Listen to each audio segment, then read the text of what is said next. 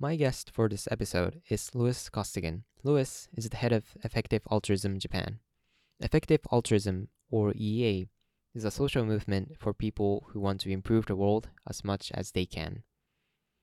There are many ways to do good, but effective altruists look for strategies that are especially effective because lives are at stake and we need to make every resource count. Usually, I invite guests and talk about software and blockchain, but EA is neither of those things. I'm personally interested in the EA movement, so I invited Luis. I really enjoyed talking with Luis, and I had a great time exploring things outside of the blockchain space. I would like to talk to people who are not really into blockchain in the future as well, hoping that I can balance between exploring and exploiting. Now, I hope you enjoy this conversation with Luis Costigan. Let's talk about effective altruism. What is the difference between effective altruism and normal altruism? So, I, I, guess the first thing to mention is I think the word effective isn't necessarily a, a, declaration. I think it's more of an aspiration, right? So, I don't think we go around saying that this is like the only way to do good and it's the most effective way to do good. Um, but we, we try our best to try and figure out what that entails. And so, I think this is my impression. Like, I, I think a lot of regular altruism kind of goes into like a specific cause area or mm-hmm. has like a specific cause area in mind and then focuses potentially on that.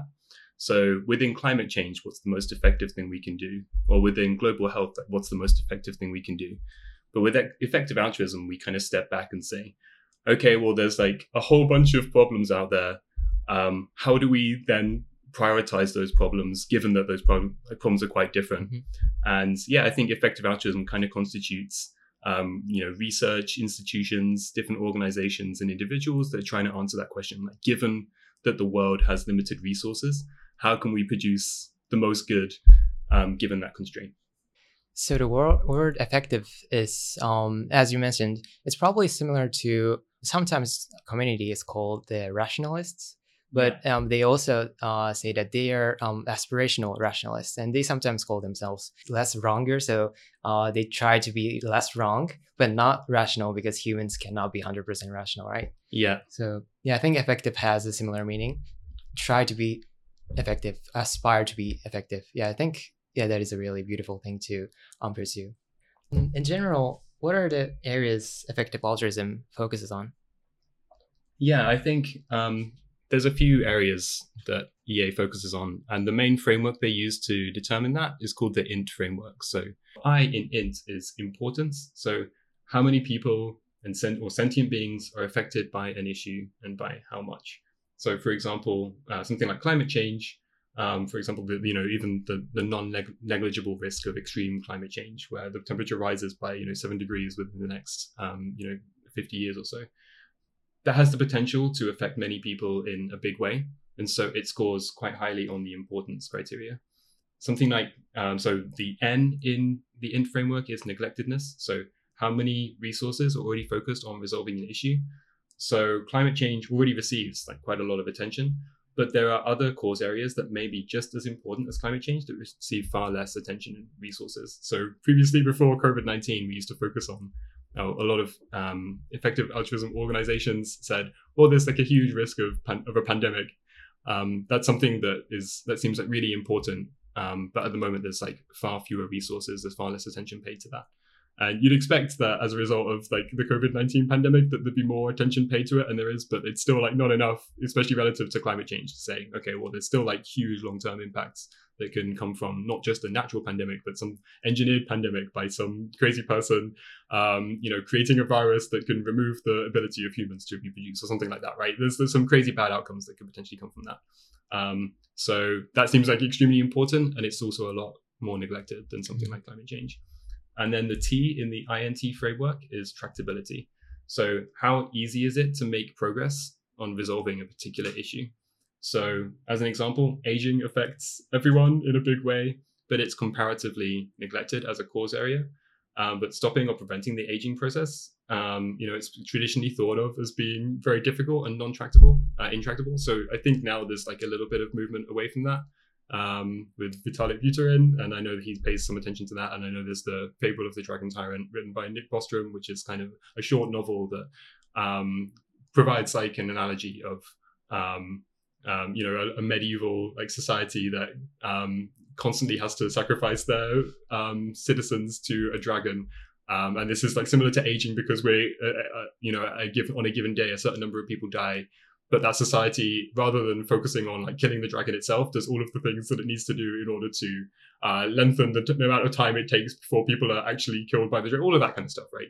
And so um, I think, yeah, um, now aging is kind of seeing a bit more attention, but it's still seen as something a bit more intractable. So the kind of problems that effective altruism focusing uh, focuses on are things that are high, highly important, um, neglected, but there's also like practical things you can do about it. So that kind of leads us to um, expected value. So expected value is like the outcome uh, multiplied by the probability of an outcome. Within um, the in framework, if you're going to prioritize certain cause areas, things like global health, farm animal welfare, um, long-termist causes like AI safety, or yeah, preventing pandemics, preventing nuclear war. These are all things that are considered high priority within the EA community. But I'd say that in terms of expected value, global health is something that there are interventions out there that can save the lives of people right now. There's a meta charity called GiveWell, and they try to ev- evaluate the effectiveness of, of charities working on global health. And they say for a charity like the Against Malaria Foundation, it costs it, it fluctuates, but it costs between three to five thousand dollars to save the life of someone under five. These these are things that can have like real benefits to people right now, and there's in, and those interventions are subject to uh, randomized controlled trials to try and evaluate how effective they are and are they having the expected impact. They're kind of what I would say like maybe smaller scale outcomes. Um, even though you're saving one person's life, which is like a crazy big outcome and something that's like really, really, really, really honorable but there's a high probability of that thing occurring, right? So if you donate to Against Malaria Foundation, like five thousand um, dollars, you can save someone's life. But if you think of something like uh, reducing existential risk, so the outcome of like your donation actually reducing the possibility of existential risk of humanity by a certain percent um, or a certain like fraction of a percent is extremely unlikely. Um, but the outcome is so large that in, in terms of expected value, it's something that you could plausibly work on. So I draw a distinction between those things. I'd also say that I have a lot of uncertainty about what's the best cause area to focus on. And I don't think it quite makes sense just to focus on one particular thing. In the same way as if you invested in the stock market, it doesn't make sense to maximize your return just to invest in one stock and hope for the best you should plausibly have you should diversify and have a portfolio of stocks and, and things that you're that you're uh, buying. So I'd say the same for cause areas. I think there's a bunch of different things you could donate to, a bunch of different ways um, that you can make a difference. And so if you're donating money, it might make sense to have like a portfolio of things that you donate to um, in order to like maximize the expected value of that portfolio. Let's talk about effective altruism in Japan. Uh, could you tell me about the current state and the vision or future prospects of EA Japan? Yeah, so um, I started EA Japan in 2018. Just just to give a brief history of how I got involved. I think in about 2015, I read Doing Good Better, and um, Doing Good Better is kind of one of the first books that was kind of like laid out the mainstream ideas of effective altruism. And within that book, you know, prior to reading it, I didn't have too much interest in making the world a better place, if I'm honest. Um, I wasn't really like that much of a social impact person, although I did have some like understanding that I was in a very privileged position just by being born in the UK and living in Japan and all of that kind of stuff. Um, but yeah, having read Doing Good Better, two of the arguments that kind of stood out is that um, are that yeah, one like some ways of doing good are just orders of magnitude better than doing than than others.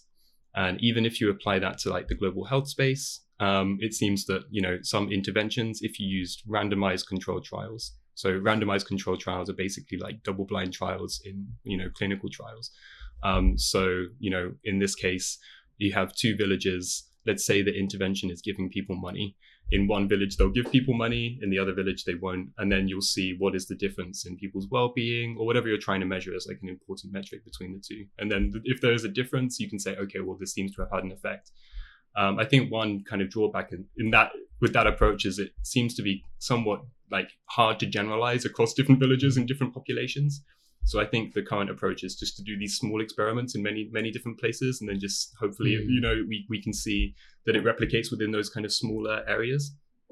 but yeah, just kind of like um, yeah, using RCTs to try and figure out which interventions are actually working, and then also um, within global health particularly, um, some interventions kind of make a lot more sense than others. So I think in the book Doing Good Better, they actually mention uh, one charity called Books for Africa, and the premise of Books for Africa is that they give people, they give students textbooks at schools so they can study and so they can learn. Because I guess from an outside perspective, um, there's like 15, 20 people using one textbook. Um, and so it might, it would, you know, produce better educational outcomes if pe- more people are given access mm. to textbooks.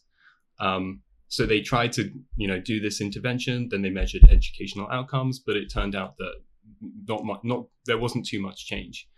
Um, so they looked at different reasons for why that might be, and there happened to be like another charity working in that space um, that was working on um, deworming.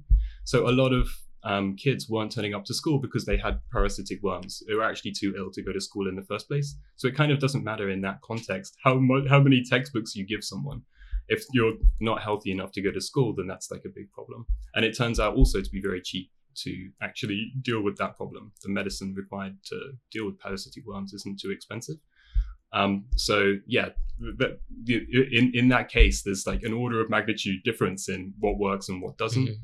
Uh, and I think a general impression, if I asked it, like, in fact, I don't even need to ask, but like 80,000 hours surveyed like a bunch of people kind of in their early days, let's say like 2014, 2015, said, what do you think is the difference between um, the median charity and the best charity within global health? And people say, oh, the best charities are probably, you know, two times or three times better than the median but it turns out that there's like a hundred, potentially a hundred, potentially like you know up to a thousand times like mm-hmm. difference between the median and the, the best charities. And so if that's the case, you should be paying attention to exactly what interventions and exactly what uh, programs you're donating to because it can make uh, a huge difference. Right. Mm. So do you think there are any unique causes or unique situations regarding effect EA Japan like locally yeah. Um, so I think um, just as an extension of, of that, I, I, got how I got into EA, right? So um, I like I kind of read that that argument that there's different there's potentially a lot of difference between like average and the best ways of giving. Um, in in addition, uh, one of the arguments laid out in the book is like, yeah, you're in if you're from a developed country, you're likely in a privileged position. Mm-hmm. E- even if you earn like a middle class wage, you're in the top 1% to 2% of earners globally. And um, donating, say, 10% of your income, maybe you can't go out for a couple of meals, maybe there's a couple of drinks that you can't have with your friends, but um, it's not like a huge sacrifice potentially.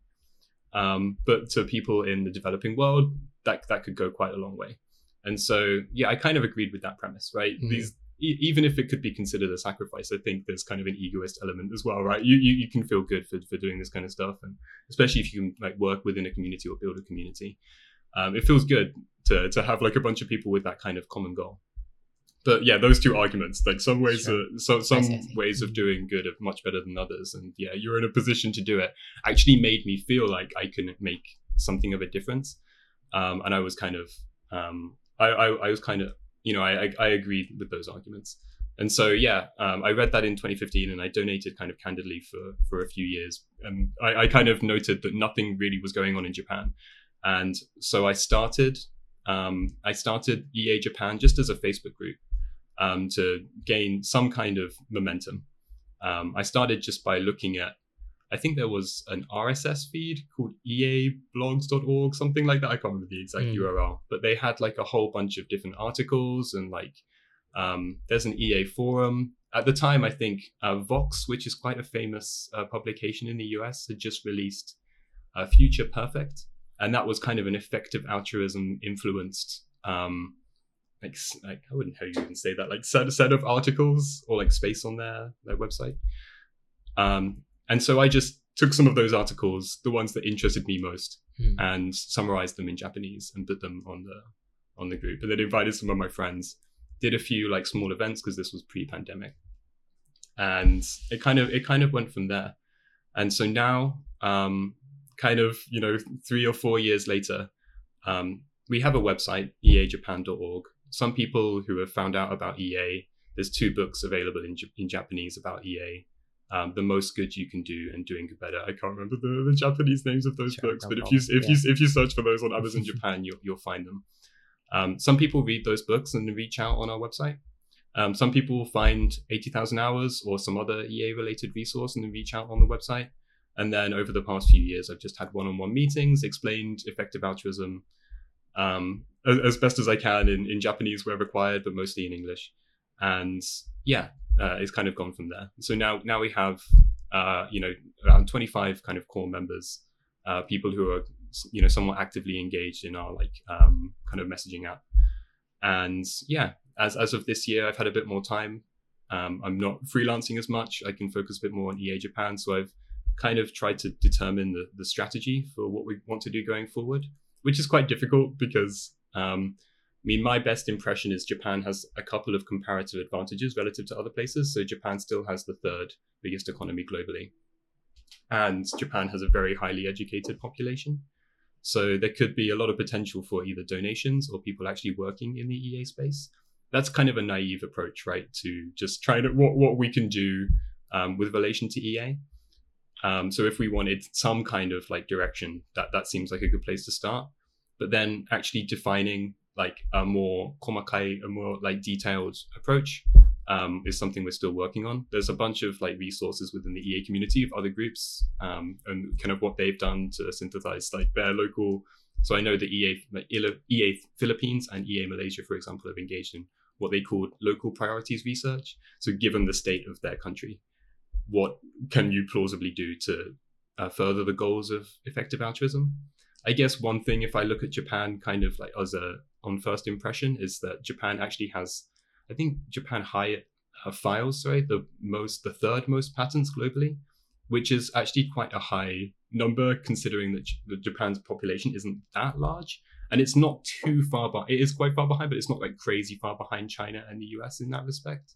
So Japan has like quite a big, uh, well, first a highly educated population and a lot of people that work in R and D. So for something like AI safety, for example, there's potentially a lot of like computer engineers or machine learning experts that could get involved in that field, but they haven't quite, you know, we haven't reached out um, to let people know that this field exists, or maybe they're just not aware of it to begin with, but they could be lending their effort to the movement, but they just don't know about it yet. So that's something we could potentially focus on.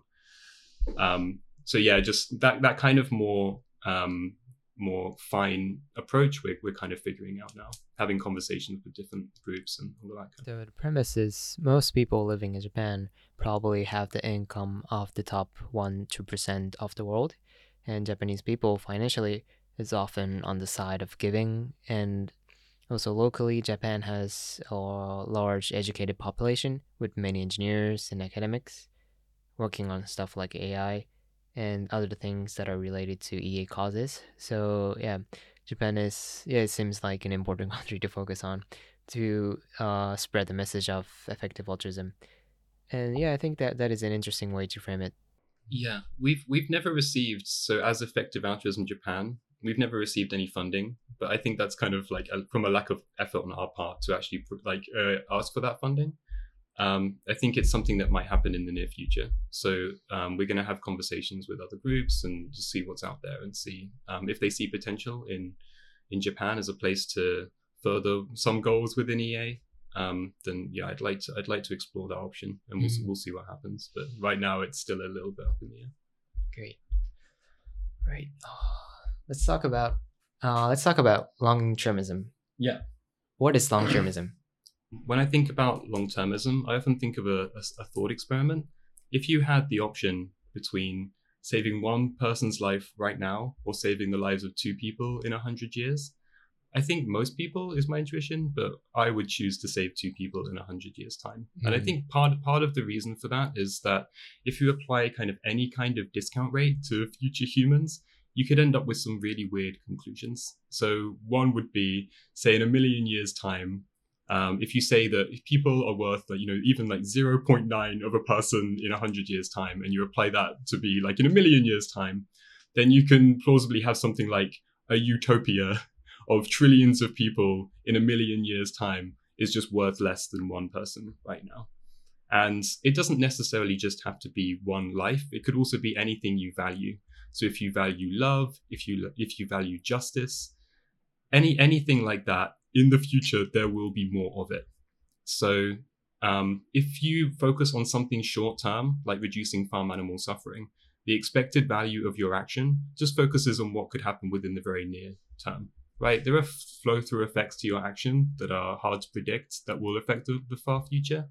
But that aside, when you make that expected value calculation, you're basically looking at how many animals can I save right now? Or in global health, how many humans can I help right now? But if you apply that to the future, and think how many animals can I save in the far future or how many humans can I save in the far future, there's just a lot more of them. And so the expected value calculation kind of shifts to, to mm-hmm. focus on that. And so I think that's why a lot of people intuitively think long termism is very important. And then the question is then like, there's so much uncertainty about what will happen in the future. How can you make decisions right now that actually affect people and you can say that they would benefit that many people in the future? And i think one of the um, one of the ways of resolving that conflict is just saying well there's things right now that can really affect the future. Things like we have the conflict in russia and ukraine that could potentially lead to nuclear war and a catastrophic nuclear war would potentially could potentially eliminate like a lot of humanity mm. if not all i think it would be very difficult for a nuclear war to take out completely everyone uh, but it could be like a real big dent in the future flourishing of humanity, um, if not co- uh, kill everyone. Mm-hmm. Um, and you could say the same thing for something like AI safety. So I think um, there's a lot of people that are worried that a misaligned general intelligence um, that isn't aligned with human with human values um, could potentially, just as a byproduct of it executing its utility function, just do things like, well, if it has some goal, like reproducing itself and copying itself into various different places so it can't be turned off right? And also just doing things that we really really don't expect um, because to date when we've tried to do experiments with like reinforcement learning agents or things like that we've given them like a little black box and said run in a straight line as fast as you can. They just do things like that you really wouldn't expect an AI hmm, to yeah, do. Definitely. And so when it comes to like defining like a utility function for an AI and then trying to predict what it might do, it's really, really difficult to predict that. And if you produce an artificial general intelligence that can that does have an internal model of the world and acts within that world, it's really, really hard to predict what it might do. And it, one of those things could very well be just like, you know, taking out humanity um, in order to use humans for their atoms to do something or whatever it happens to be, right? It's mm. really, really hard to predict. And so I'd say more so than nuclear war, there's like some degree of intentionality to actually like killing humans in that in that uh, regard that would just eliminate humans entirely.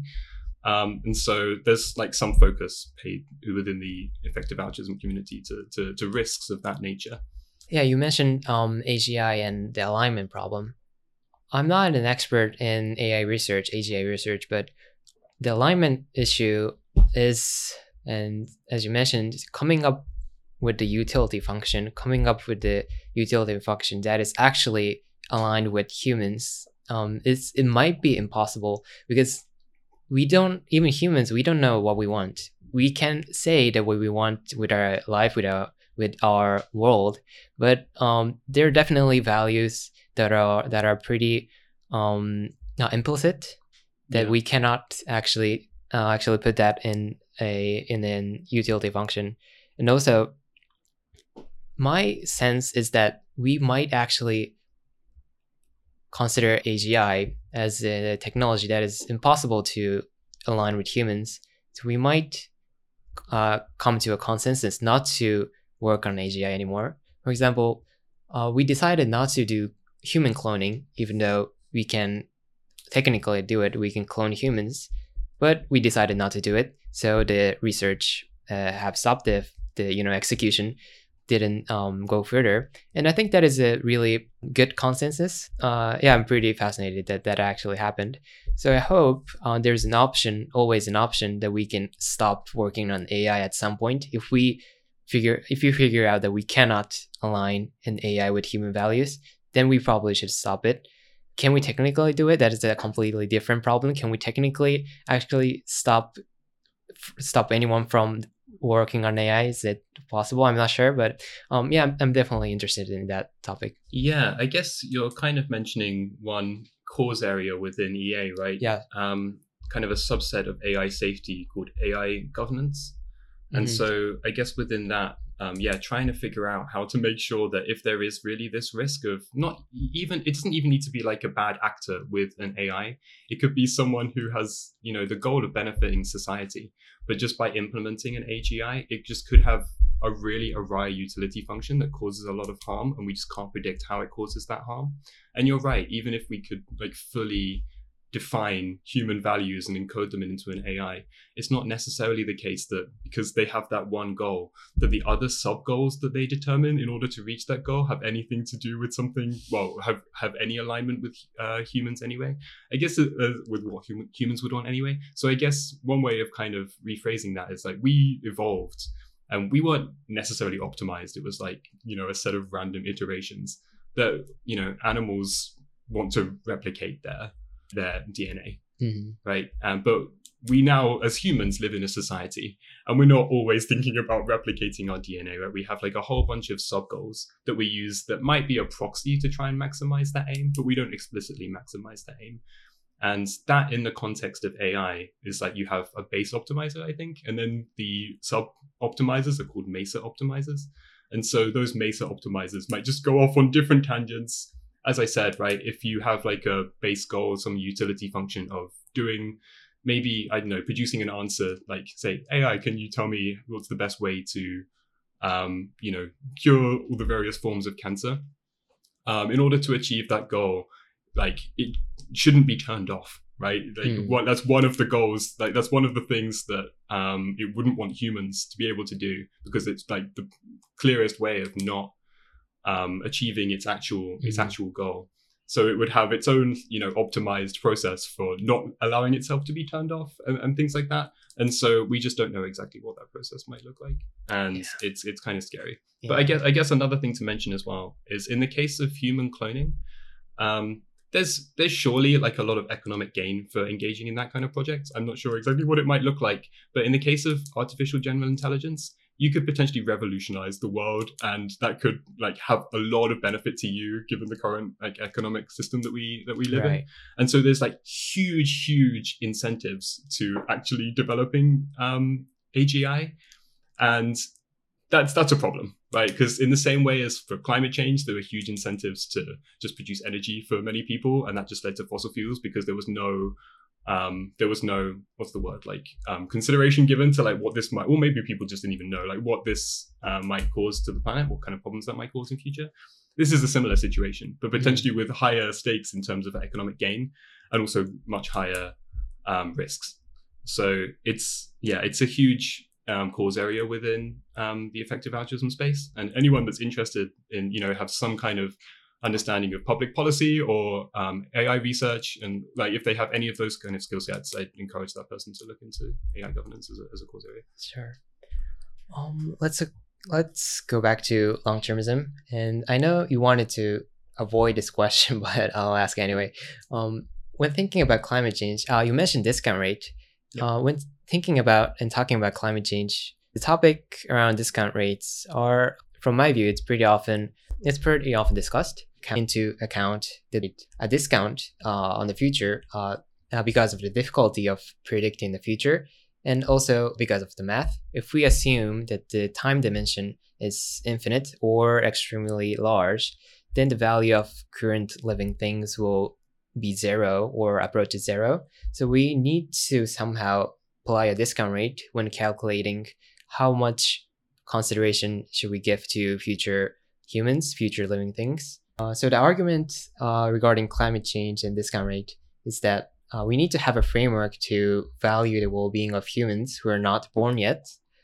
And I, I think ha- this has similarities to long-termism, uh, long-termist thinking. Would you say that this is a correct way to frame it, or would you make any uh, arguments against it, or just why did you want to avoid this question in the first place? Yeah, um, I didn't necessarily want to avoid it. Mm. Um, I think it, I think it's more a lot of people like when they when I say oh I I'd like to focus on the long term, like the immediate thing they focus on is climate change, and I want to avoid that first impression. I think there's like a whole bunch of things that affect the long term that aren't climate change, and I don't want to just default to climate change.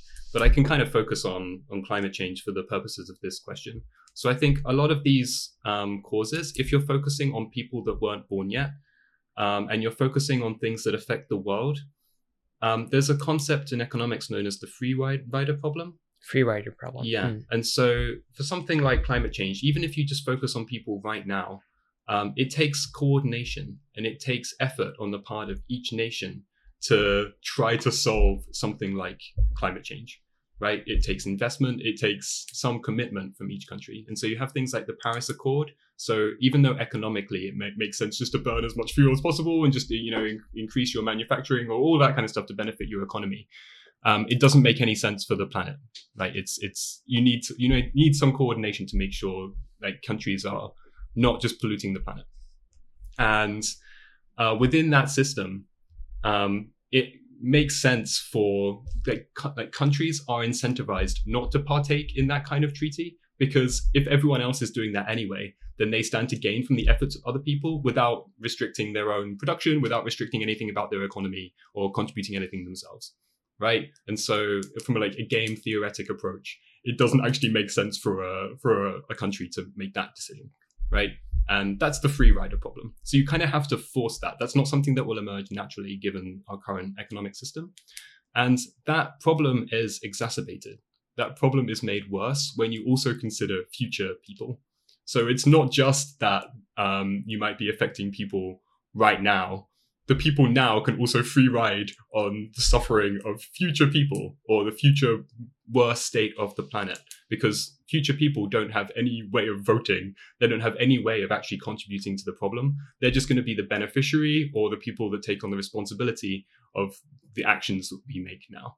And so you could say the same thing in about many different cause areas but for climate change as well right a lot of long-termist issues have this free rider problem dynamic um, and that that's a huge problem. So there needs to be some coordination. There needs to be recognition of the problem, and and I don't know exactly what it looks like for each cause area, but yeah, in climate change, it's been difficult even when the science is quite clear and when you can physically see the effect of you know um, glaciers melting in Antarctica and the, or the Arctic, and that's like a huge problem for things that are less clear, like AI safety, where it's not exactly people. You know, it's hard to visualize exactly what might happen with an AI AI system, or it's hard to visualize exactly what exactly what might happen if like some pandemic that never or some virus appeared that we've never come across before. It's a lot less salient. So I'd say that's that's kind of a common area. That's that's probably a, a good way of framing Mhm. uh, climate change as a long termist problem. Well, you talked about nuclear war, uh, AGI, pandemics, and uh, climate change. Uh, other exist- existential risk that you want to talk about? Yeah. Um, again, I'm not an expert on any of these risks specifically, but as someone who helps people try to understand these things, um, organizing EA Japan, I can just point to the relevant resource. Uh, so, uh, Toby Ord, a philosopher at Oxford University and a quite a well known member of the EA community, wrote a book called The Precipice. And in that book, he laid out the case for focusing on the long term and existential risk.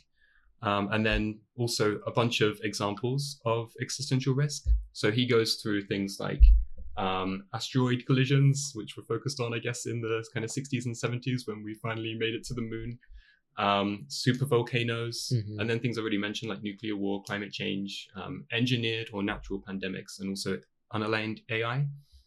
So he takes each of those cause areas, each of those, um, I guess, problems, and then describes it, goes into a little bit of detail about what the state of research is, and then tries to assign a probability that this risk will cause the extinction of humanity by the end of this century. And it's really difficult to do that, right? Mm. So you should take his estimations with a pinch of salt. And there's often things like, so for example, if you have problems with climate change, that could potentially displace populations, which could cause um, tension within human populations, which could then cascade into something like nuclear war. So there are, you know, effects. These um, risks aren't mutually exclusive; they're somewhat connected.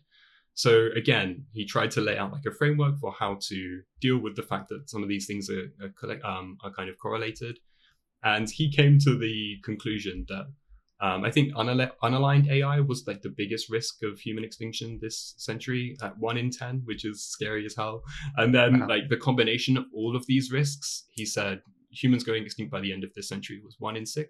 Again, Wow. with, with a big, with a big, like, you know, asterisk. This is extremely, extremely, um, you know, the confidence interval there is Hmm. extremely wide. Um, so yeah, I would say without going too much into detail about each specific each specific problem, The Precipice by Toby Ord, not available in Japanese. I'm not sure if there's a translation on the on the go. Um, is is a is a really good resource for that. when I first heard about existential risk, it came to my mind that because uh, I work in software, I build software. When we design software, uh, we always assume that we cannot predict the we cannot predict what kind of failures that we have to deal with in the future. So instead of promising a piece of software will, will not have any defects, we instead allocate resources to actually prepare for the failure, prepare for the worst. For example, we might set up a monitoring system that will notify engineers when things go wrong, or set up teams that can respond to incidents 24 7. So when I first heard about existential risk, uh, I thought that can we that can we actually put all the risks on the table and then discuss about it? Uh, and I wasn't sure about that, so uh, I went to do my own research, and I, I knew about the Svalbard uh, seed vault, and I looked for similar projects working on uh, that kind of you know optimization of the civilization's reboot, reboot of civilization. From in your view, do you think that EAs could put more focus on apocalypse preparation instead of prevention? Yeah, um, I think there is a general awareness that the world is so complex that you're not going to be able to cover all the risks and um, prevent every single possible outcome. So I guess in the case of software, software systems exist and they're much more simple, you know, um, systems. They're much simpler systems than anything that exists. Like when you have like a whole bunch of different institutions, a bunch of different people, all operating within like a global system. Um, you know, software systems are hermetic. They're just within their. They're just they're just within their own like silo of, and it's kind of much easier to predict those things. Um, but there are things you could potentially do so it's like slightly going off course with your question. There's things you can potentially do to like minimize those risks. So i think for example more problems occur when there's information asymmetry between two parties. So in the case of for example the us and china um, you know there's some kind of tension between the two nations. There's likely to be some kind of like um, kind of power war in future not necessarily like an actual physical war but like between the two countries they're both you know rivals and if you had a system in which they didn't feel that they could communicate with each other well and they didn't understand each other's agendas, that would be like a, a, much worse situation than if you did have the kind of like framework in order for those two countries to to communicate well. And so that would be like one metric or one thing that you could focus on in order to reduce the risk of something that you can't foresee in future, but it at least has some kind of instrumental right. effect. And then for your question, in the case of actually doing something to prepare if the worst happens. Um, yeah, there's there's some movement within EA. So I know I can point to two podcasts, you know, that, that might provide more information than I ever can. So the first of those is a podcast on both of them, 80,000 hours. One with Luisa Rodriguez. Yeah. And she goes through um, a bunch of situations. So, for example, nuclear war, and said, okay, if there were a nuclear war, um, how much of the population would have to be eliminated before it becomes like really, really difficult for humanity to bounce back. And so going into things like, okay, well, humans have kind of specialist skill sets, and certain skill sets can aid the rebounding of humanity better than others. And this is like the distribution of those skill sets in various populations. And if a nuclear war happened, then this is, you know, the kind of population that might be affected by that. Going through that kind of like uh, follow through calculation. Um, yeah, it just kind of shows like you know this this is how likely this is to, like you know to cause some you know um, really catastrophic um, event in human history that might not um, allow civilization to bounce back for a very long time. And so she outlines a few things you can potentially do to minimize that risk, I think. And then there is another um, kind of a bit more out there, there is another podcast with a guy, I think his name was David Denkenberger, and he is one of the founders, I think, of AllFed. And AllFed focuses on if there were an apocalyptic scenario, how can we feed the world if um, agriculture was very, very difficult? Or um, there weren't enough, you know, there was like sufficient um, dispersion between people in the population, all of that kind of stuff, right? And I can't go anywhere. It was years and years ago that I heard that podcast, so I can't remember the exact points. But um, you know, that's that's something that in this apocalyptic scenario, how would we feed people? That's something that everyone needs. So that that would be something that might be of interest to your listeners if they want to explore that. Right. Uh, let's talk about animal welfare. There is tremendous suffering in the world now, both among humans and among non-humans. And often the spotlight goes to factory farming. Uh, could you explain the existing interventions to improve the lives of animals on factory farms or uh, any other instances of non human suffering and solutions to mitigate that suffering? Yeah, so I guess I can start with Japan just kind of as an example of why focus on farm animal welfare to begin with. So Sure. um, I can't remember the exact stats, but um, just globally, you can estimate that like 99% of suffering happens on farms relative to like domestic animals like pets, like dogs and cats, things like that. But in Japan, um, it like people love animals here, right? People love dog, their dogs and cats. You walk around. I live in Shibuya. I walk around Shibuya and I see like dog grooming parlors, like that kind of thing. Mhm. Um, and they're very expensive. Dogs are treated like royalty here.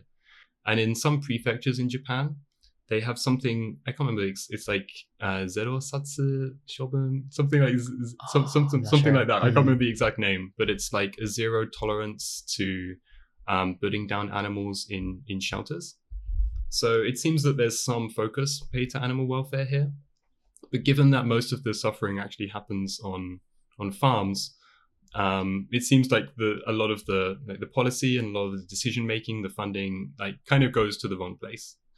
And I think you know that's not just a thing in Japan. That's kind of a global thing, right? So when it comes to interventions to try and uh, improve the lives of of farm animals, um, yeah, there's there's a few things you could do. So I know in the EA community, corporate outreach, corporate campaigns, or specifically getting corporations to use cage-free eggs over caged eggs has been something that worked in the past. Um, I think the thinking there is it's very difficult to turn the entire population vegan quickly. That would be kind of like an absolutionist approach, right? It's, it's very unlikely that that would actually happen. But if you can like shift, you know, people might still eat eggs anyway, but if you can shift the kind of eggs used to something that don't actually harm chickens, layer hens as much, that would be like a much like more effective approach because it's much more likely to happen and companies can plausibly do that kind of thing. So yeah, a lot of big companies like Starbucks, Costco have pledged to go cage free by uh, either 20, 2025 or 2030. And that those corporate campaign, uh, those so those corporate pledges, um, often it's the HQ in the US that has made that decision, but it could also apply to the, the global branches. It really depends on the structure of the business. And so a lot of the corporate campaigns happen from um, uh, NGOs like Mercy for Animals and uh, the Humane League in uh, in the US. And there's also the, the Humane League Japan that contacts companies here just to say, oh, by the way, your head office like pledged to use cage-free eggs only. Can you make the same pledge for make make the same promise for uh, your branch in Japan? So yeah, like historically, corporate campaigns to use cage-free eggs have been have been very, uh, very very good. Mhm. Um, in addition, um, encouraging investment into alternative protein. So it's not necessarily the case that people just want to eat burgers or like um, meat, right? If there's something that tastes just as good as meat, but doesn't cause the suffering of animals, I think most people take that option. And there are things like Beyond Meat, uh, Impossible Burger, all of that kind of stuff that um, actually is, is is doing quite well, and that kind of like innovation should be encouraged. Uh, and it's not just plant-based alternatives. So they're just you know there's like some kind of concoction of different like plant-based um, ingredients that create something that tastes like um, meat. There's also things like cell-based agriculture uh, where you take like a meat cell and then allow it to grow and grow and grow to Mhm. produce something like of the con- like so it's actually meat but it doesn't involve the suffering of an animal and that industry is still kind of in its infancy And I know there's been some um, attention paid to that within the EA community because it's not. I think there's a lot of what's the word I'm looking for? I think there there was a lot of um, anticipation about how easy or like how big that industry could be. Um, but there's some discussion about how actual how easy it is actually to do like implement in practice. So I, I have like some kind of apprehension. Like I'm really excited about that growing as a field and hopefully having some really cool like cell-based meat products that we can actually buy. And I'd really, really want that to happen. Um, but I know there's some discussion about how like likely is that to happen and within what time frame and all of that kind of stuff. Uh, but that really seems promising. Like investment in alternative protein as a thing. If you can give consumers more options and those options have fewer um, consequences for animals, that would be great. In addition, things like simple things like leafleting or marches. I know Animal Rights Center in Japan has marches and they do things within you know the law in Japan, and they've got some momentum for doing that. And also things just like research, just making like just trying to figure out what other interventions exist out there. It's not just so. Uh, we're talking specifically about farm animal welfare here, but it's not just farm animals that suffer, right? Plausibly, animals in the wild also suffer and I think sometimes we have kind of a romanticized view of nature. And I'm, I'm not necessarily, I'm, I'm not sure that we should think that animals in the wild are having the best time. Um, I think it's plausibly quite a rough, um, a rough time for animals out there. Mhm. And again, like I think you do have to consider things like if you did some kind of intervention to reduce wild animal suffering, like how would that impact the ecosystem and what kind of um, impact would that have in other things that, that are harder to predict? But at least having some kind of like initial research of like you know what um, what situations are out there, like what how are animals suffering in the wild, and plausibly what are some things we can do about that is also like kind of like an interesting path. So I can I can go over briefly what I worked on um, in a couple of projects within the farm animal welfare space. So I did um, a, a short scoping study for Mercy for Animals about uh, farm animal welfare in Japan. So how many farmed animals out are out there?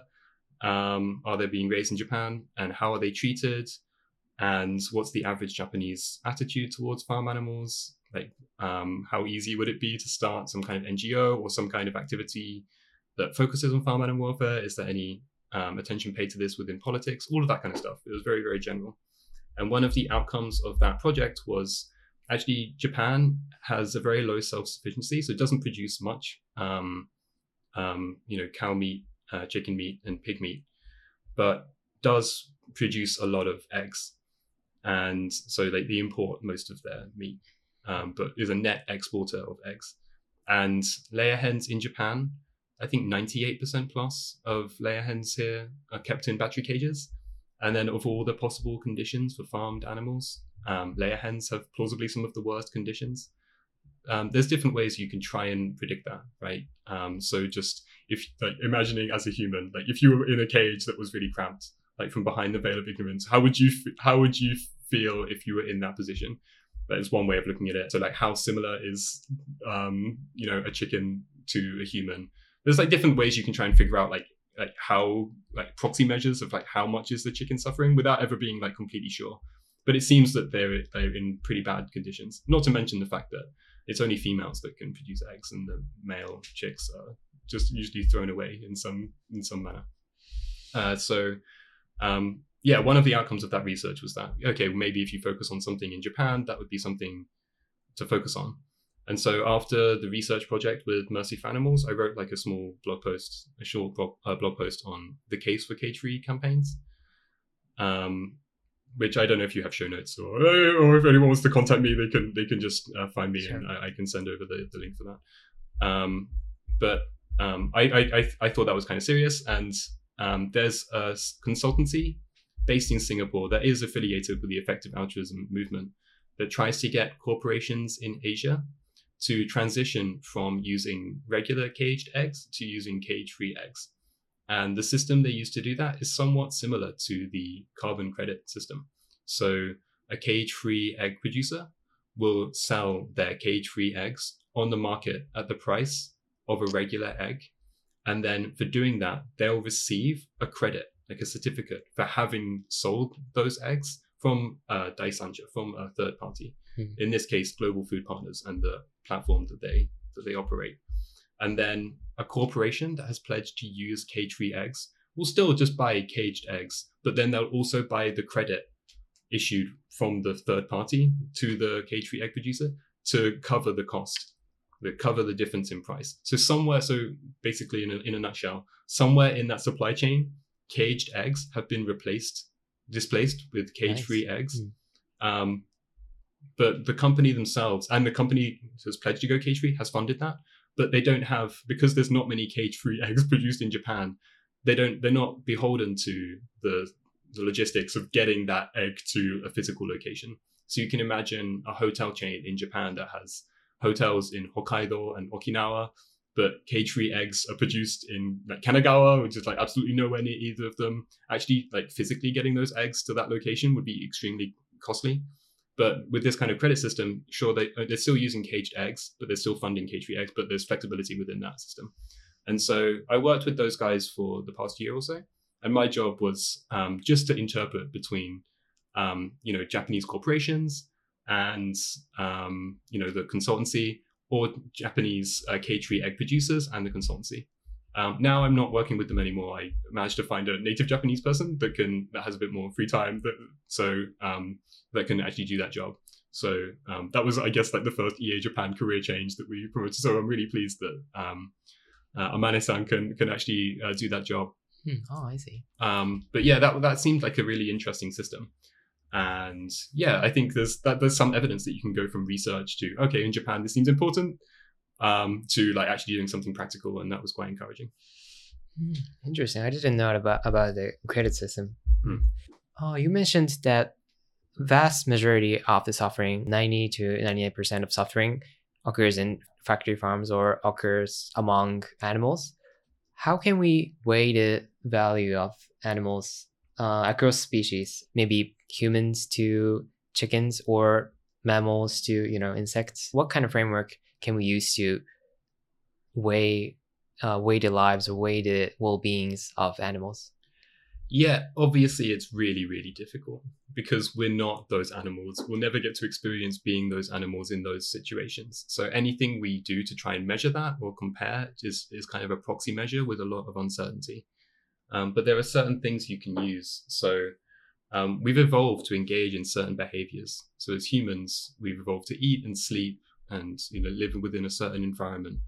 And um, if we are sleep deprived or if we don't get enough food, that kind of thing, it has like a negative effect on our mood and our well-being.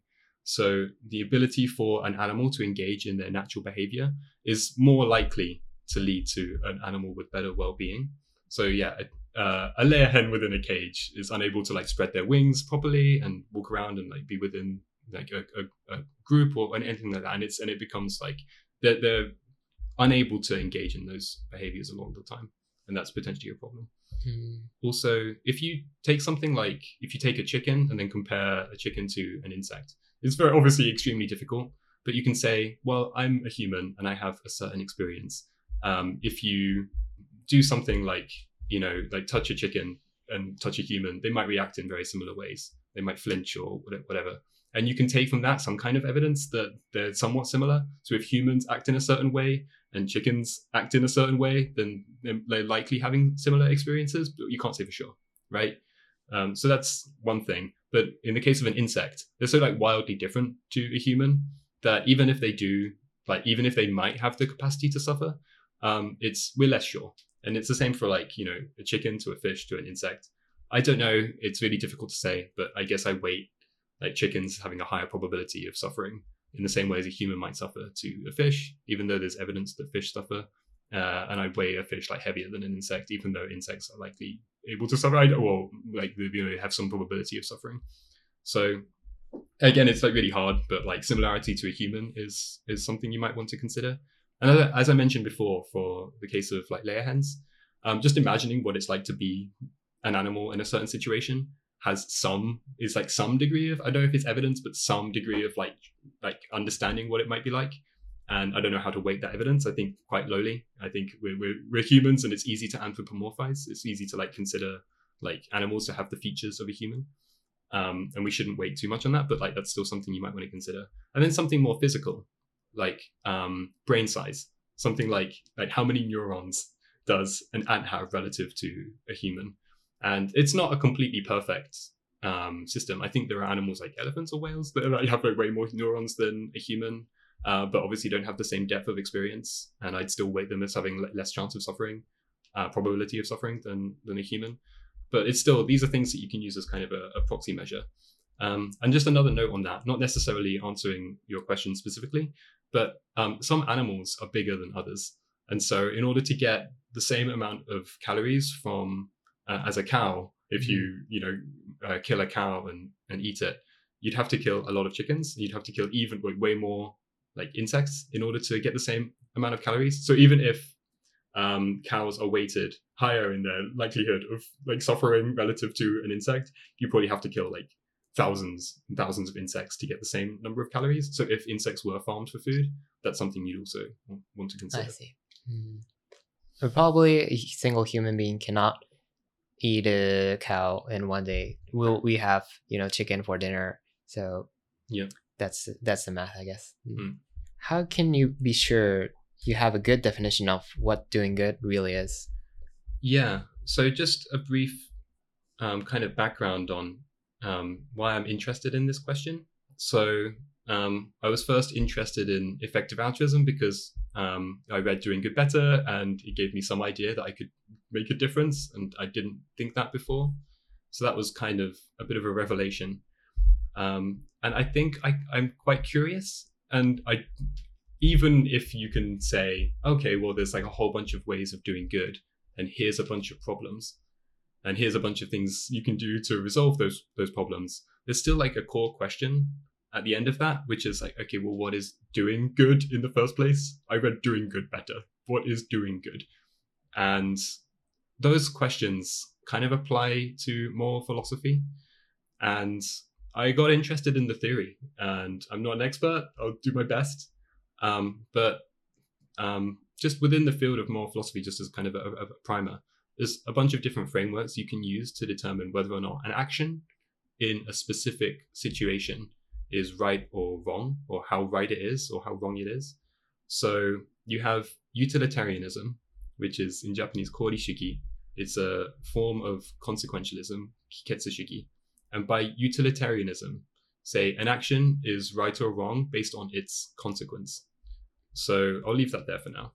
Um, you also have um, deontology, in Japanese, gimu shugi. Mm-hmm. So it's a duty based theory of ethics. And it was popularized, I guess, devised and popularized by Immanuel Kant. And so he, um, in I think the Metaphysics of Ethics, his book, he tried to lay out like a hierarchy of different duties. So I don't know explicitly what the hierarchy was, but like you shouldn't kill someone as your first like daiichi gimu. That's like your primary duty.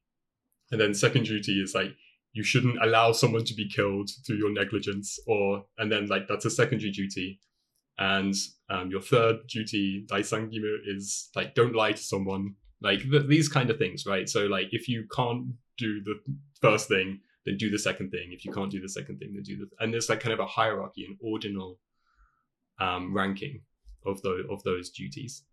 Um, there's other there's obviously a lot of other forms of um, like framework to determine what's right or wrong. Uh, I'll just mention another couple briefly. So there's um, contractarianism, which is kind of like I, I guess shakai keiyaku shiki, so like social contracts, um, like uh, a theory based on social contracts that says that actually ethics emerge naturally within a society. They're not some kind of like set of like um, duties that exist as like an absolute fact. Um, it's just we're living in a society and like ethics emerge because a better society emerges when we have certain rules for how we how we um, you know communicate and how we um, interact with people and then another is like virtue ethics which was made uh, i think devised by aristotle and that says well um, you might have like two virtues let's say or two extremes of a, of a virtue which are like greed and generosity. And being too generous is perhaps bad because you can be a bit of a pushover. Being too greedy is bad because it's at the expense of the well-being of other people. But being somewhere in the middle is is like the best place to be and that's like a virtue to be somewhere in the middle. And i got interested in these theories i don't know why i think it just again it just kind of cut to the core of like what altruism actually is and yeah a, a kind of part of um, what I got interested in was the fact that I could never be completely certain about what theory works in what situation. I don't think anyone can. And in situations of empirical uncertainty, let's say you are asked to make a bet, like what is the 10th, I don't know, like the 100th digit of pi, let's say, that's one value between zero and nine. And if you could win a dollar, um, it make and you don't know that number, um, it makes sense to bet up to 10 cents to that resolves at a dollar value, yeah. uh, in terms of expected value. But when you try to use the same way of thinking for moral theories, it becomes very difficult because, as I mentioned, um, utilitarianism actually has some kind of interval scale information.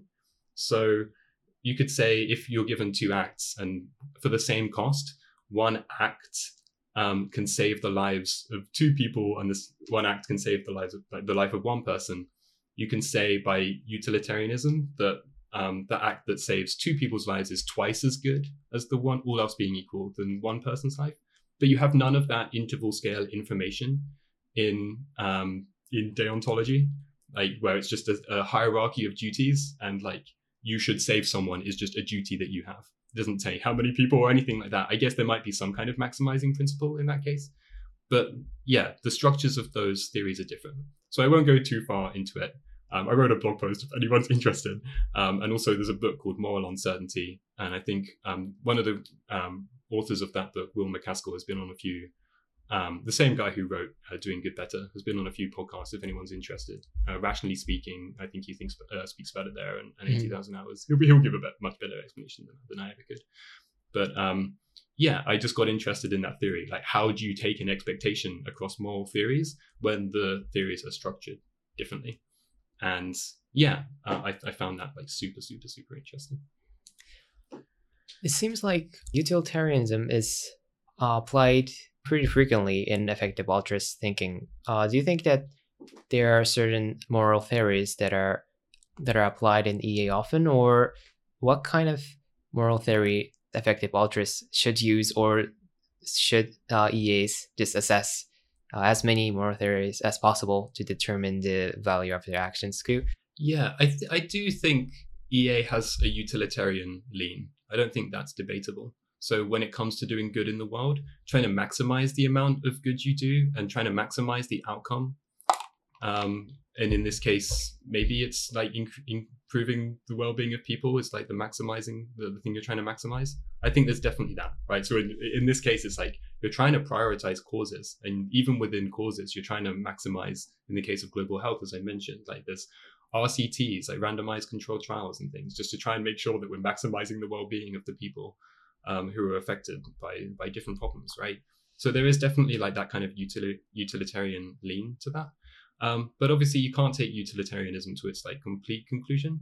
I, I guess this is a really bad thought experiment, right? But um, one argument against pure, I guess I'm going to call it act utilitarianism, is if you have um, um, five people in a hospital. Have you heard this thought experiment before? I, yeah, I've heard several um, thought experiments regarding yeah utilitarianism. Yeah. yeah, yeah, yeah. And each one of those, like, if those five people is like missing an organ by act utilitarianism, it makes sense to kill one person, harvest that person's orga- uh, organs, and then distribute them to the other five people. And then, oh, we've killed one person, but you know, five people have been saved.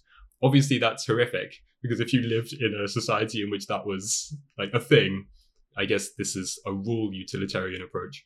Um, there would be a horrible society to live in. You'd be, you'd be living in fear that you might be harvested uh, you, for your organs, right? And, and, things like that just wouldn't work in practice.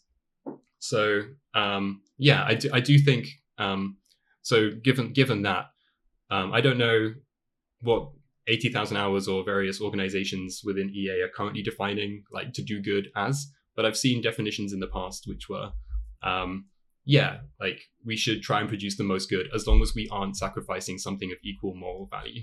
So maybe you value your family like slightly more than someone in like another country, mm. and I think that's like a completely valid uh, thing to do. Uh, or maybe you value your own well-being in a certain situation um, relative to what you could be doing with the money elsewhere.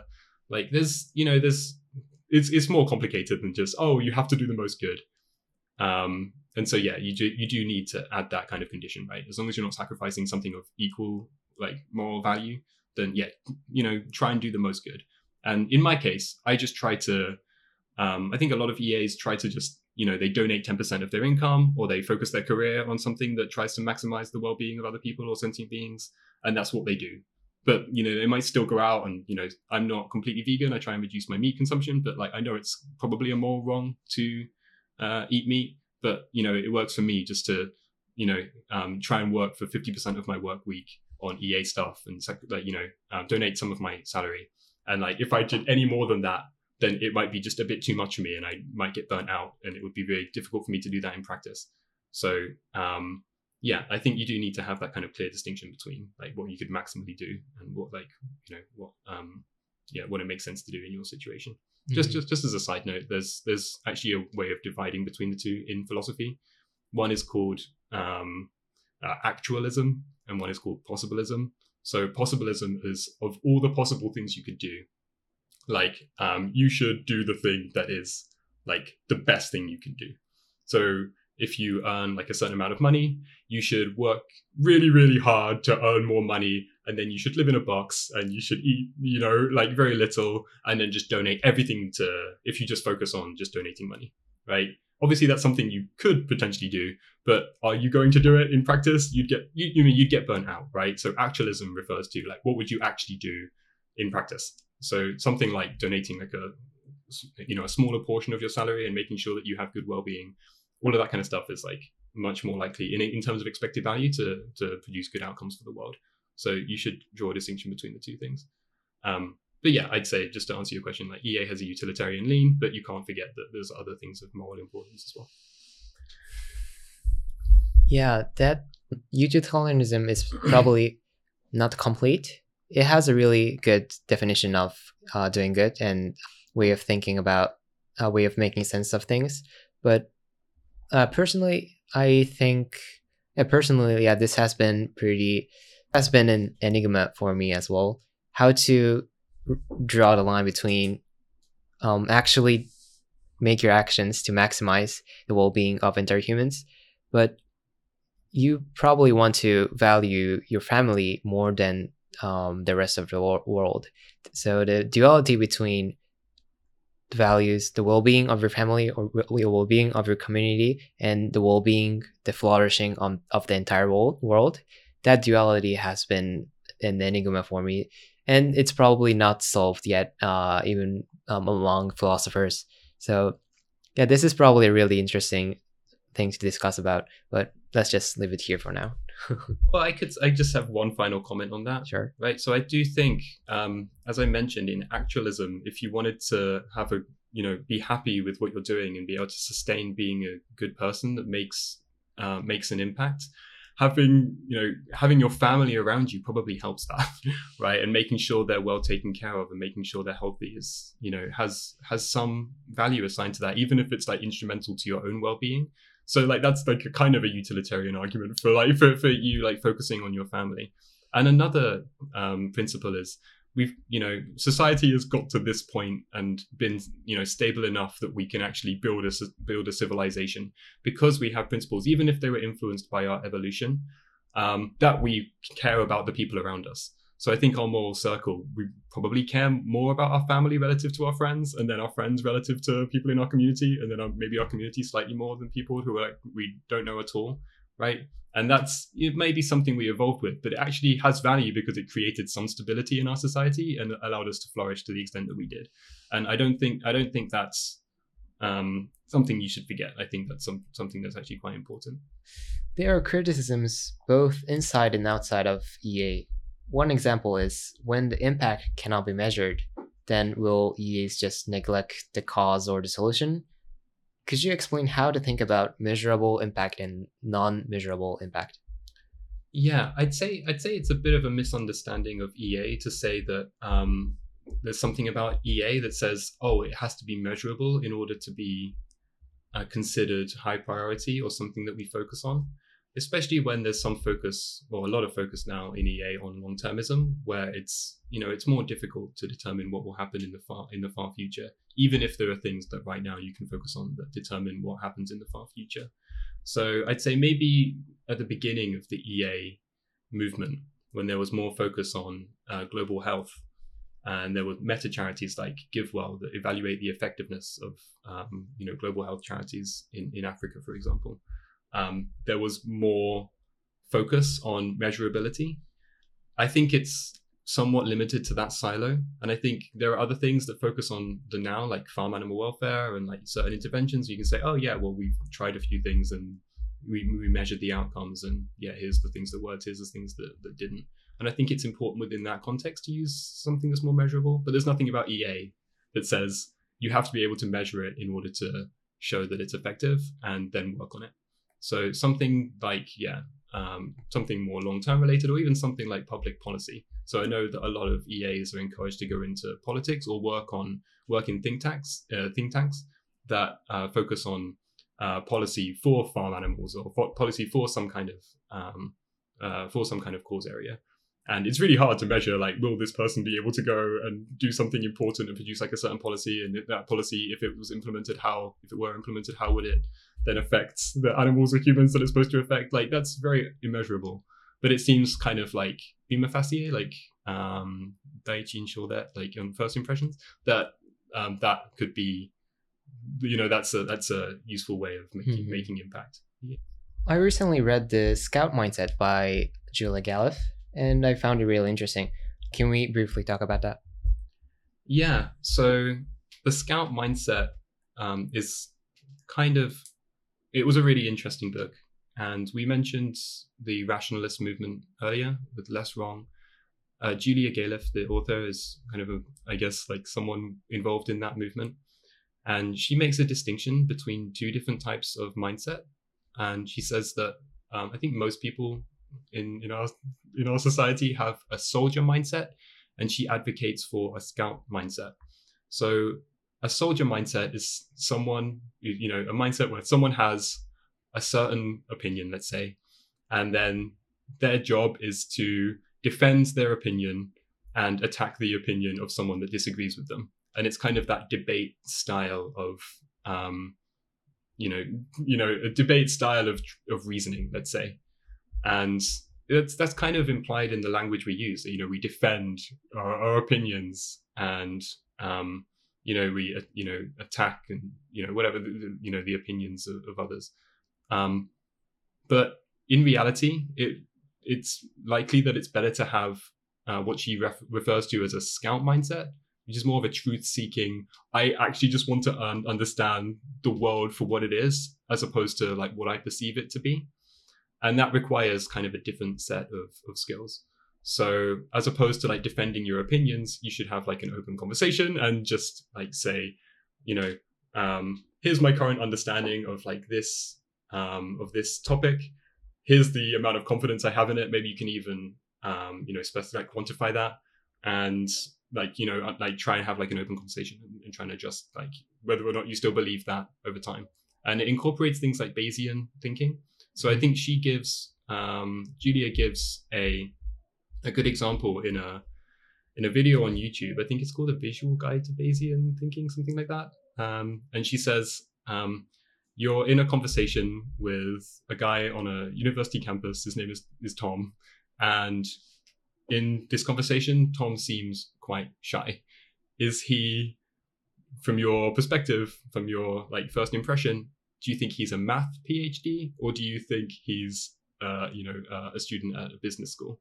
And when you hear oh Tom is shy and you think of like the characteristics of a student at you know studying a math PhD versus a business school, you might think that well math PhDs are more likely to be um, shy than business school students. Therefore, it's likely that this student Tom is is a math PhD.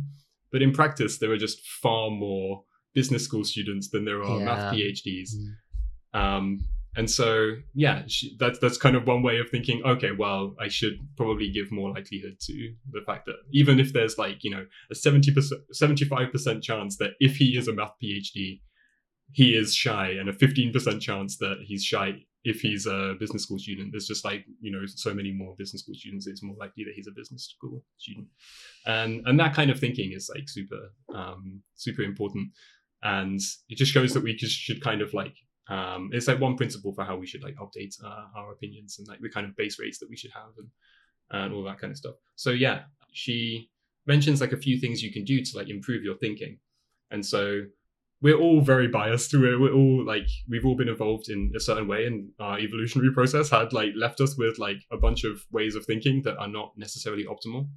But next time you're trying to think about like some kind of decision or like you have some kind of opinion, you should first of all like ask yourself what kind of bias are you likely to have, and how is that potentially um, affecting your judgment. So that's one thing. But I think in the book, Julia lays out that she tried to teach people like a list of biases and then expected them just you know expected just understanding those biases to produce more like rationality to produce better decisions or like better opinions but it turns out that that's actually really difficult. So she devised like a series of tests or maybe in i think she worked for the center for applied rationality cfar so like within the cfar organization she mentioned that like there was a few experiments that were devised to try and uh, you know reach the truth um, you know try and be more truth seeking and so one of those could be um, an outsider test. So if you if you consider that if you're looking at someone they seem to have like an incorrect opinion you can consider oh if you were in their position and you had all of the let's say this person works in in like um, you know like coca-cola let's say and this person has the opinion that sugar isn't that bad for you like like you could mm. consider you could consider if you were that person in that situation like how likely is it that you would like agree with that um, the summary of the book is pro- uh, probably the summary will be like scout mindset. Let's aspire to have a scout mindset instead of a soldier mindset. Sometimes you need to make decisions quickly if you are literally a soldier, but most of the time you can you probably have time to make a decision to actually think about it and actually try to have a try to uh, polish your mental model about the world or about the situation so yeah, I think the um, I think a brief summary would be something like that. And uh, there are other things that are other mental frameworks, many other mental frameworks frameworks that are mentioned in the book. Uh, one framework that I found really interesting is the ideological Turing test, referring to the book now. Uh, can you explain it as a believer would convincingly enough that other people couldn't tell the difference between you and a genuine believer? If you think Haskell is the best programming language, can you explain why someone might hate it? If you're in favor of legal abortion, can you explain why someone wouldn't be it? And there, yeah, there are a lot more other things that are a lot more other tools, other thinking tools, other mental models that are mentioned in the book. So yeah, we highly recommend. Yeah, if you find yourself disagreeing with with someone, like trying to put yourself in their shoes and explaining their position as in depth as someone who really holds that position mm. it's just a way of like clarifying in your mind what in, what is entailed like what kind of like interconnected beliefs do you have to have um in order to to believe that and like i think it's a really good way of like rather than just dismissing like something that just seems like wrong to you just like yeah just trying to f- figure out like um yeah what what that might look like in in someone else like someone else's mm-hmm. head i guess the word like here is like steel manning right? Yeah. Just like giving the best possible argument for a position that's like not actually yours. Mm-hmm. and yeah so that's what that's one way of like trying to figure out like how close are you to like the actual truth of the world rather than just like um being somewhat biased.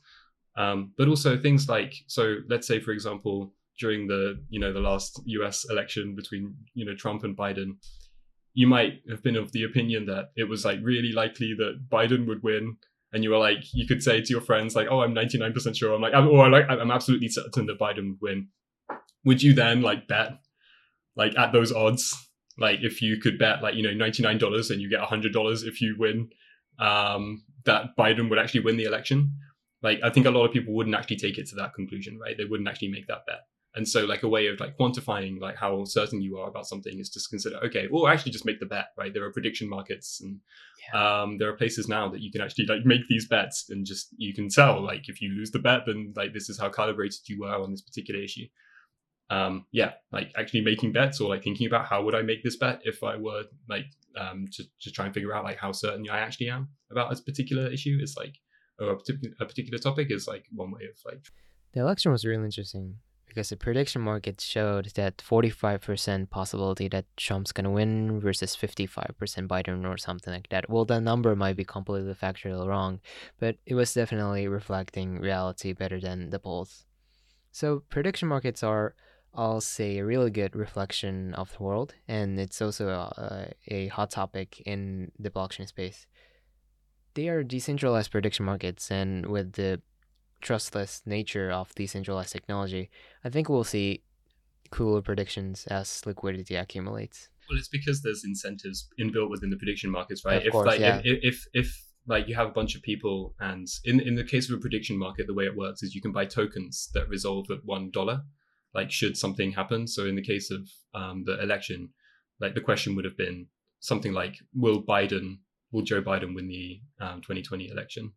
And you can buy those tokens for yes at like 55 cents in the case that you're mentioning Mm-hmm. and like no which would have implied a trump win um, at 45 cents and yeah if like you think the actual probability of biden winning is actually much more than that um, then you can yeah you're in, you can make money by making that bet and so it's more likely to be calibrated to the actual probability of events Mhm. and yeah I mean i've made a couple of bets on prediction markets as a result of that kind of stuff and i actually noticed that there's um, separate to prediction markets there are people out there called, you know, super forecasters i don't know if you've heard of super forecasting heard, yeah. Mhm. yeah yeah um, so yeah um, there's a book from um, Philip Tetlock and he Mhm. mentions that um, in his book that um, it's not always the case it's not often the case that experts make good predictions. And often experts make predictions that are quite vague so they can just say oh no i didn't mean it in that way or something like that uh, when the event happens or doesn't happen as per they,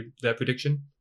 And so um, he I, I can't remember the exact story. This is just a very abbreviated and probably factually incorrect version. Um, but um, he um, got a group of people that and trained them to try and make predictions better than experts, even though they didn't have the domain knowledge. And uh, there's like a whole bunch of principles in order to make better predictions. So um, he figured out that people who were who trained to actually make good predictions could do much better than experts. And so there's like a whole to do about that. And um, you can use a platform like Metaculus, which is um, a platform where people try to make predictions about events in the future. So they have like a bunch of questions, and then people go in and make their predictions. And you can see the kind of predictions that people are making, and then you can look at the prediction market and see if there's any difference between the two. And if you wanted to bet some kind of money, you could say, "Oh, there's actually a difference between like what the super forecasters are like um, are predicting and what actually actually the implied probabilities are within the um, prediction market. And I'm not saying it's like an easy process to make money, right? Because the market's still pretty efficient, and obviously people who are super forecasters making those kind of predictions will also like try and put money in there, and it will like the price will like Mm. regulate itself. Um, but yeah, like um, you know, there's, there's you know, aside from prediction markets, there's also platforms like Metaculus where you can um, see how you know people who are like training themselves to be better forecasters. Um, you can see what kind of forecast they're making on important world events. In your blog post, The Case for Tolerance, you present an argument for leaning in the direction of tolerating the behavior of others. I would like to ask what motivated you to contemplate this, and also if you could give the details about the argument uh, for the audience, that would be great. Um, I wrote that blog post because it's just more of a. I had like a general observation that people tend to judge the character of um, other people like too readily, and so my argument in the blog post is that like we only have access to the behaviors that we observe of other people, like what they say, how they act, but actually there's a lot of distance between those behaviors and who a person actually is in terms of their character.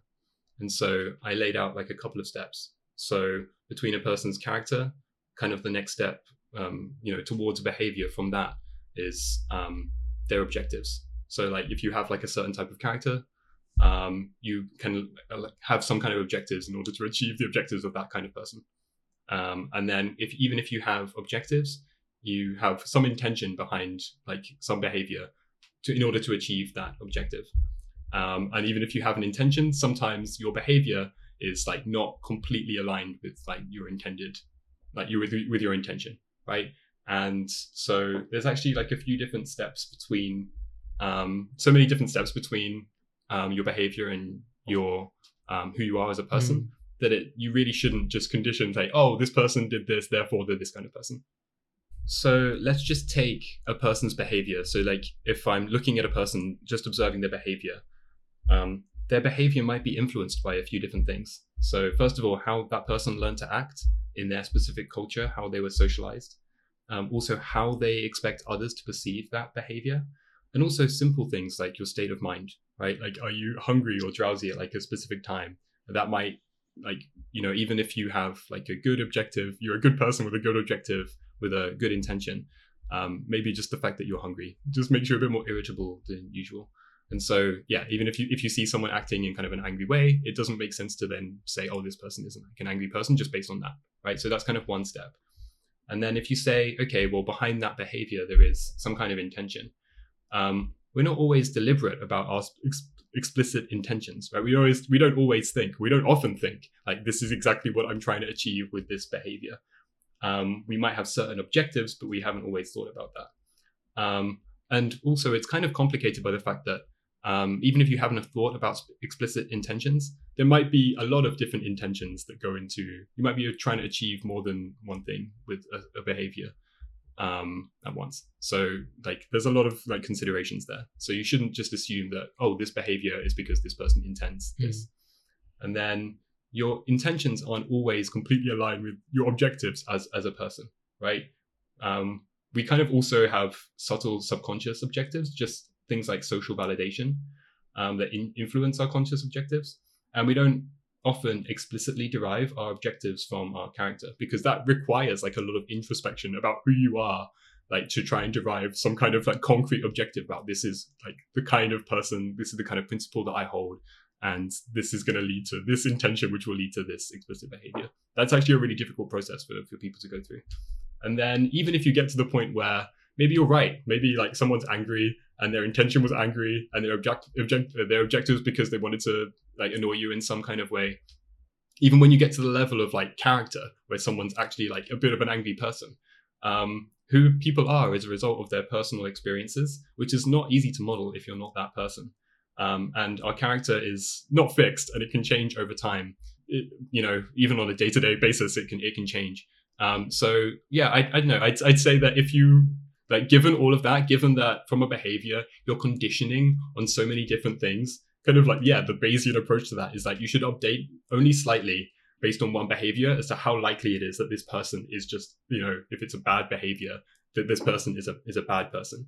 But i think too readily we just assume the worst of people. And that just seems completely incorrect. So like all all i was trying to say in that in that blog post i tried to like determine like i tried to make the blog post a bit more concrete and complex. But like when you talk about people when you try and explore that topic it just exploded in complexity before me and i had to like like like kind of reel it in a little bit so i just got to these like four stages and then at each stage just mention a few things that that are causes for doubt um, when you're trying to judge a person's character. Um, but I thought, yeah, if there's so much you're conditioning on, um, you should kind of lead, lean towards tolerance if someone's acting in a way that seems that seems bad. Have you ever thought about the reason why why our initial reaction is judgment or initial reaction is like immediate inductive reasoning that we try to generalize people's actions or maybe categorize uh, categorize a, a, person if they act in a certain way? Uh, have you ever thought about the evolutionary you know reasoning about why we behave in this way? Well yeah if someone for example is is angry like it, they're, they're, more likely to be a danger than someone who's not acting angrily like that that kind of thing right mm. so i honestly don't think i have anything more sophisticated to say than sure. um, you know um, it's just a heuristic that might help in certain situations, but in a complex society, I'm not sure how how useful it is. And I think it probably leads to um, people being too judgmental and kind of um, that can have its own effects on on relationships, mm. right? So if you're in like a relationship with someone, um, you might assume the worst about your partner, or like act as though the worst case is true, or like miscommunicate because you assume that the, person is worse than they actually are, or um, you know, you might cast cast aside important relationships with people just because they annoyed you once or twice and like you've made an assumption that was perhaps like a little more like a little less clear you know a little unclear. Um so yeah, um, I, I don't know if I have anything more interesting to say. Sure, than, sure. Yeah, we evolved that way, and it's a heuristic. But like, um, yeah, I, I think it has a lot of bad outcomes to, to, to make that kind of assumption. So, um, yeah, um, that, that's kind of what motivated me to write write the blog post. Have you ever heard about nonviolent communication? Sometimes called NVC, nonviolent communication. Um, I'm referring Wikipedia here. Uh, nonviolent communication is a needs slash values based framework that can be used to constructively and peacefully resolve conflicts. NVC can be used face to face and in writing to help people navigate difficult situations in professional or personal settings. As I read your blog post, I thought there are commonalities between your argument for tolerance and NVC. And NVC is probably a method to actually be tolerant, to actually build tolerance against people's behavior. So, the most important question how do we build tolerance? What are the call to actions here? Yeah, um, I made just one call to action um, at the end of the blog post, and um, the only thing I said that is that um, you can choose how you communicate, right? So I'm not sure to what degree this is in line with nonviolent communication. I guess I mostly communicate nonviolently. I'd, I'd say Sure. 99.99% of the time, if not 100% of the time. Um, but um, yeah, I gave I gave a, an example of like the kind of phrasing you could use. So um, one is like the fact that you did X shows just how Y you are, right? So like the fact that you got angry just shows how uh, like how irritable or how like annoying you can be, right? Versus, by the way, I noticed you did X. Can you just help me understand why? I'm just I'm just trying to figure that out. Like you know, it's just it's just a, lo- a lot more passive and a lot more inquisitive and yeah you're not jumping to conclusions about a person that would in turn lead that person to react angrily because like they probably have in their mind that they didn't act in, in an angry way right and they're just a good person in general right so it, i don't know the only call to action was just like yeah like, we can we can phrase things better and that, and that, that, that was basically it we can be more sensitive and we can be more um inquisitive about a person's motivations Where can we learn more about effective altruism? Any blog posts, articles, or books? Uh, you mentioned a couple, but other things that you recommend?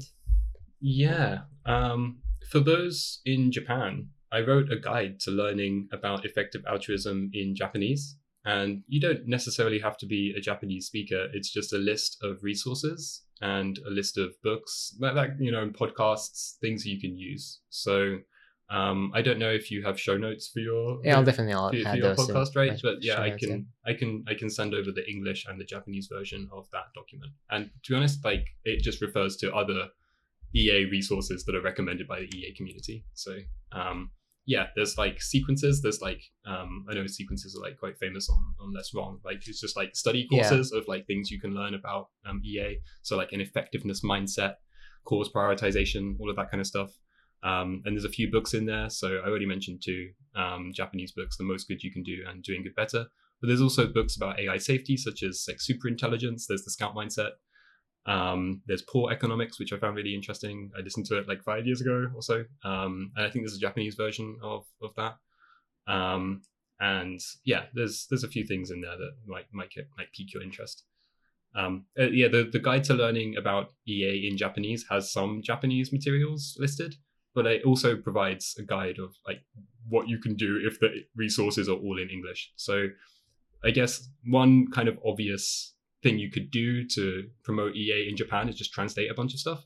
Mhm. But that's really resource heavy. Like it's and also there's so much um so much material out there that it would be kind of us cherry picking like some articles that we think would be useful, but really kind of the joy of studying EA is the fact that it's so wide and you know you can kind of navigate that for yourself. So instead, I just say, here's if it's a blog post that doesn't have a transcript. I think um, eighty thousand hours does have a transcript, but here's like a service you can use to tr- get a transcript like that's machine learning generated. Or if you're on a website, um, you can use DeepL, which is better than Google Translate for Japanese, in order to see like get a translation on the fly of that English language resource. So um, rather than just being like a list of translations, it's like a couple of tools that you can use. And in addition, um, I have like a weird way of studying, or like I have my own like um, way of of studying things. And so I use uh, a platform called Roam Research, Yeah. mm. right? And so Roam Research is um, a note a note taking platform. I used to use Google uh, Google Docs, But the problem with Google Docs is that you have to kind of decide the hierarchy of where everything sits within Google Docs before you even write the notes, which in, in, introduces some kind of friction. Um, so let, let's say I'm studying something machine learning related, like you know probability distributions. That could either sit in you know statistics or the machine learning uh, folder within my Google Docs. But like I don't want to have to decide that on the fly. And also, it's kind of not exactly analogous to how our brain works. Like our brain, um, you know, um, like uh, links different concepts like in a network uh, in in different ways, in ways that you can't just define within like a, a folder hierarchy. And within uh, Roam Research, you can just link to other pages and other blocks of text within other pages just on the fly. Yeah, And- it's all casting, right? Yeah, yeah, Mm. and it's and it just produces like a graph of like what that Mm. might look like. It's just like a really primitive, like crude version of what the how the concepts are connected within your brain. And so I thought that was like a much more frictionless way of like taking notes. So like I do that because I want to you know have like some reference to the things that I've read or listened to. Um, so that's one that's one thing. Um, plus I use Anki. Anki is a flashcard program that uses spaced repetition. So just to briefly describe spaced repeti- uh, repetition. So um, if you have like a bunch of like 10 flashcards, let's say, and some of them are really easy, they're just sticking in your mind really easily. Um, some of them are just not. You can choose when you see a flashcard, say, okay, well, this is like some statement. Maybe it's something about the scout mindset. So, you know, like maybe it's what is the scout mindset? And then there's a description on the on the other on the other side of the card. If that's something that you know really well, you can say, show me again in like a month's time. If it's something that you don't know that well and you need reminding, show me again in like 10 minutes time. So you're just sorting the things that are easy to remember and hard to remember in a way that like you recall, like you you are shown the things that are harder to remember more frequently. And it's just a much more efficient way of like doing flashcards than just a regular, just um, reviewing all of the flashcards at a uniform frequency. So um, I recommend the combination of those two things if you study anything, but in particular for if you study EA, you know, EA stuff, yeah, just writing some notes and then making some flashcards. It adds like a little, bit more time, but you can remember things and you can clarify things in your head, and then you can remember things more long term, uh, longer term. And I think that's uh, that can be quite useful. That's that's also in the guide. Thanks, Luis. Uh, I really enjoyed this conversation. Yeah, that was great. I learned Really a lot. enjoyed- I learned a lot. Yeah, I enjoyed the conversation. Yeah, and look forward to uh, having you uh, as part of EA Japan in future as well.